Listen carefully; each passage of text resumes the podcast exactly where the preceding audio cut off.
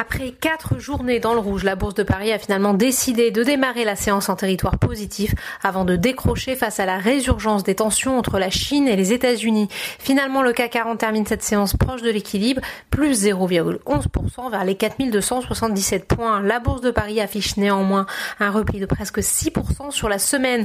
Du côté des valeurs ST Micro et Lanterne Rouge de l'indice, moins 2,96%. Le titre du fabricant de semi-conducteurs est évidemment sanctionné après la décision de la l'administration Trump d'asphyxier le géant chinois Huawei. Désormais, les restrictions d'exportation de semi-conducteurs au groupe chinois s'étendent aux fournisseurs non américains qui utilisent des technologies américaines.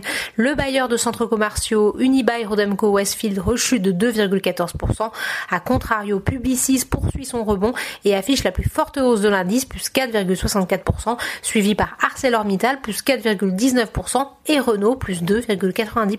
Sur le SBF 120, Genfit accuse toujours un fort repli, moins 14,50% après l'échec d'un essai clinique très attendu dans le traitement de la maladie du foie gras humain. Les parapétrolières Valorec et CGG sont également en recul, respectivement de 4,62% et de 3,25%. En outre, Imeris affiche de son côté la plus forte progression du jour, plus 9,35%.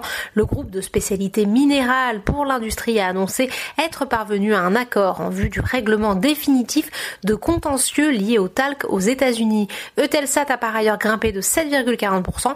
L'opérateur européen de satellites prévoit un impact limité de la crise sur son chiffre d'affaires et maintient ses objectifs révisés en avril. Outre-Atlantique, Wall Street est bien parti pour afficher sa pire performance hebdomadaire depuis la mi-mars, plombée par l'intensification de la guerre commerciale entre Pékin et les États-Unis et par de nouveaux indicateurs conjoncturels peu réjouissants.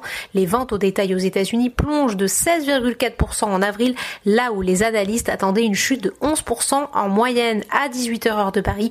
Les trois indices phares évoluent en territoire négatif. Voilà, c'est tout pour ce soir. N'oubliez pas toute l'actualité économique et financière est sur Boursorama.